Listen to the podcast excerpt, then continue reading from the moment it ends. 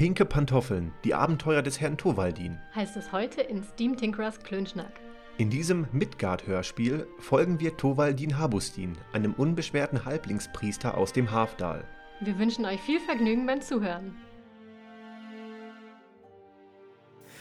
Schon aus weiter Ferne ist zu sehen, wie sich das Offermassiv über die karge Heide des Nordens Alba erstreckt. Die schneebedeckten Gipfel der Berge verschwinden oft hinter den zahlreichen Wolken, welche für den verregneten Ruf des Königreichs sorgen. So fällt der Blick an den meisten Tagen auf karge Steinwände, welche selbstgeübte Kletternde vor eine echte Herausforderung stellen würden. Vor diesen Steilhängen verteilen sich vereinzelt kleinere Gehöfte und Ansammlungen von Fachwerkhäusern, die nur mit viel gutem Willen als Dörfer zu bezeichnen sind. Auf Äckern, Gemüsegärten und Viehweiden sind Personen bei der Arbeit. Als Albei sind diese Menschen sofort zu erkennen, denn nur ein echter Bewohner des Landes, der Wälder und Moore kann ein Plate tragen ohne sofort vor Scham im Boden zu versinken. Und so einfach es ist, die BewohnerInnen des Königreichs auf den ersten Blick zu erkennen, so sehr fallen auch Fremde in dieser malerischen Landschaft auf. Dabei ist auffällig kaum ein Wort, welches oft benutzt wird, um die Gestalt zu beschreiben, die sich gerade auf dem Weg in die große Hafenstadt Helgarde befindet. Denn mit nur einem knappen Meter Körpergröße wird der kleine Mann gern mal übersehen. So auch von einer Frau, welche die Stadt gerade verlassen hat und in einem Moment der Unachtsamkeit einen Zusammenstoß verursacht, wobei die kleine Gestalt mit dem Hintern auf dem Boden landet. Aua, wo lauft ihr denn hin? Wie? Was? Wer? Oh, da unten seid ihr. Das tut mir leid. Lasst mich euch kurz aufhelfen. Ah, danke. Das war ein ganz schöner Knall. Ich hoffe, in meiner Herberge wird es Kissen geben, auf die ich mich setzen kann Wobei ich bei euch großen Leuten sowieso immer eins auf den Stuhl legen muss. Eure Tische sind einfach viel zu groß. Nun ja, ihr müsst vielleicht auch gestehen, dass euer Volk nicht unbedingt von mh, hm, beeindruckender Statur ist. Sag das mal meinem Onkel Norb. An guten Tagen misst er fast einen Meter und 23. Damit kommt er sogar ohne Trittleiter an die Äpfel meiner lieben Pina, der alte Schelm. Na, das ist ja förmlich ein Riese. Aber keine Angst. Für Leute eurer Größe sollten die Zwerge vermutlich ein Zimmer frei haben. Und natürlich auch Biere, die einem echten Feinschmecker würdig sind. Naja, das werden wir ja sehen. Dafür muss es schließlich gegen die Brauerzeugnisse meiner Heimat antreten. Und äh, beugt euch kurz zu mir herunter, wenn ich euch ein kleines Geheimnis anvertrauen darf. Ihr habt sicher schon einmal vom zwergischen Dwarnatur Doppelbock gehört. Was die kleinen Teufel aber sicher verschwiegen haben, ist, dass dieses Bier in unseren Brauereien im Halfdal entsteht. Die Zwerge helfen uns immer zwar ein wenig, aber schlussendlich ist es ein Halblingsbier.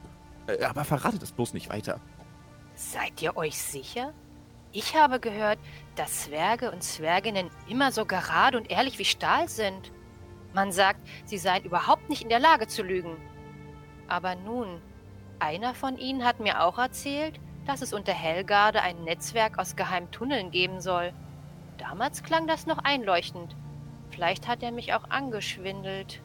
Ja, vielleicht hat er sich ja nur einen kleinen Spaß erlaubt. Ihr großen Leute nehmt die Dinge immer so ernst. Wer mich als ernst bezeichnet, der hat wohl noch nie mit einem Zwerg gesprochen. das habe ich in der Tat noch nicht. Ins Halfdal verlaufen sich diese Gesellen nur selten. Aber sagt mal, kennt ihr euch gut in Helgarde aus? Ich befinde mich nämlich auf der Suche nach jemandem. Aber natürlich kenne ich mich hier aus. Ich bin schließlich eine Magraska und gerade auf der Burg stationiert. Wir sind immer gut unterrichtet. Sonst tanzen einem diese StädterInnen auf der Nase herum. Aha, eine Magrathka, also. Ihr habt schon komische Namen. Ja, aber nun, mir passt es gerade ganz gut, denn ich suche nach einem gewissen Morak, der wohl auch zu eurem Clan gehört. Ich habe hier einen äh, Zettel. Hier, auf dem nach Abenteurerinnen geschickt wurde. Die hat der Herzog im gesamten Umland verteilt. Ich weiß also, was ihr meint. Ich kann euch gerne zum Stadtvogt bringen. Er kümmert sich um die Rekrutierung. Aber meint ihr tatsächlich, dass ihr dafür geeignet seid?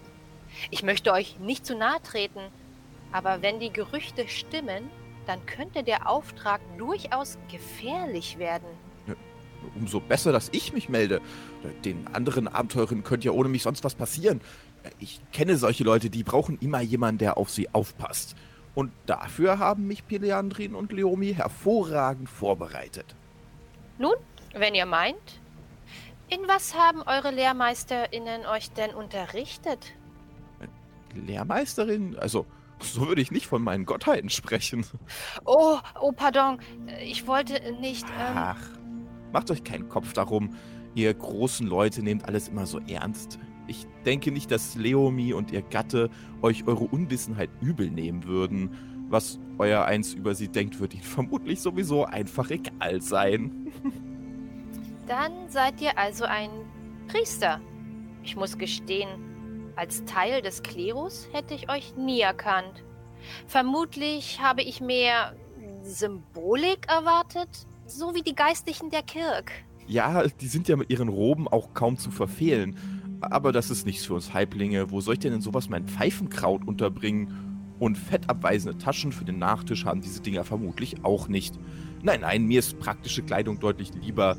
Aber auch wir wissen Zeremonienkleider zu schätzen. Äh, wartet kurz. Ähm, hier, ich habe im Beutel hier irgendwo äh, ganz unten äh, da. Äh, ja, ja, hier, hier, das heilige Schuhwerk Peleandrins. Ähm, sind das eure Pantoffeln? Ja. Sie sind pink und mit Häschen bestickt. Genau. Das ist euer heiliges Schuhwerk? Natürlich. Die sind nicht nur hübsch, sondern auch sehr kuschelig. Fühlt einmal. Ja, aber besonders praktisch nun auch wieder nicht. Ach, ja, aber das, stört mich nicht. Wie ihr sehen könnt, trage ich für die Reise sowieso keine Schuhe. Wir haben kräftige Füße. Äh, Schuhe brauchen wir nur, wenn wir unsere Zehen gemütlich vor dem Kaminfeuer einmummeln möchten. Ist das so? Man lernt wohl nie aus. Aber gut, ich wollte euch zum Vogt bringen. Wart ihr schon mal in Helgarde? Äh, noch nicht, aber ich bin gespannt wie ein Flitzebogen. Oh, na dann möchte ich euch mal nicht länger warten lassen. Äh, verratet mir nur kurz, wen ich dem Stadtvogt vorstellen soll. Tovaldin Habustin ist der Name. Aber so hat mich nur meine Mutter genannt, wenn ich irgendwas angestellt habe. Für euch und alle anderen bin ich einfach Waldi. Das lässt sich auch leichter merken. So machen sich die zwei Gestalten auf, weiter auf der Handelsstraße zwischen Fosbrick und Helgarde auf dem Weg zum Tor des Nordens. Die Stadtmauer, welche schon den Twinetten, WehlingerInnen und den mächtigen SeemeisterInnen getrotzt hat, wird durch die Mittagssonne von der Wehlingsee aus erhellt. Das Deoster-Tor steht weit offen, um den Strom an Handels- und Wanderleuten nicht einzuengen, der in die Stadt hineinfließt. Über diesem Tor zeichnen sich die Dächer Helgardes ab, das große Kloster, der Sitz des Flottenwarts und natürlich der Leuchtturm der Phönixgilde grüßen schon von weitem ins Land.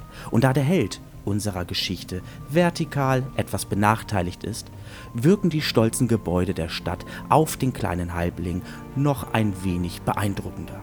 Dazu gehört auch die Burg am Westufer des Voss, der neben Helgarde ins Meer mündet. Hier residiert Morak McGrathgar, der sich seines Glückes noch nicht bewusst ist. Denn nun ist Waldi, der größte kleine Priester in Alba hier, um ihm zu helfen. Ich bin schließlich eine McRaskar. Und äh, jetzt toll.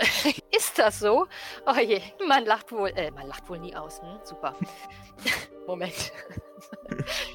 so wie die Geistlichen der Kirk. Ja, die sind ja mit ihren Rauben auch Rauben? Weil ich nämlich total, äh, total hibbelig bin. So, ich habe jetzt Audacity am Laufen. So, jetzt packe ich das so ein bisschen hin. Und dann geht's los. Wollen wir gucken. Mhm. Okay. Schon aus der. Siehst du, da war's schon.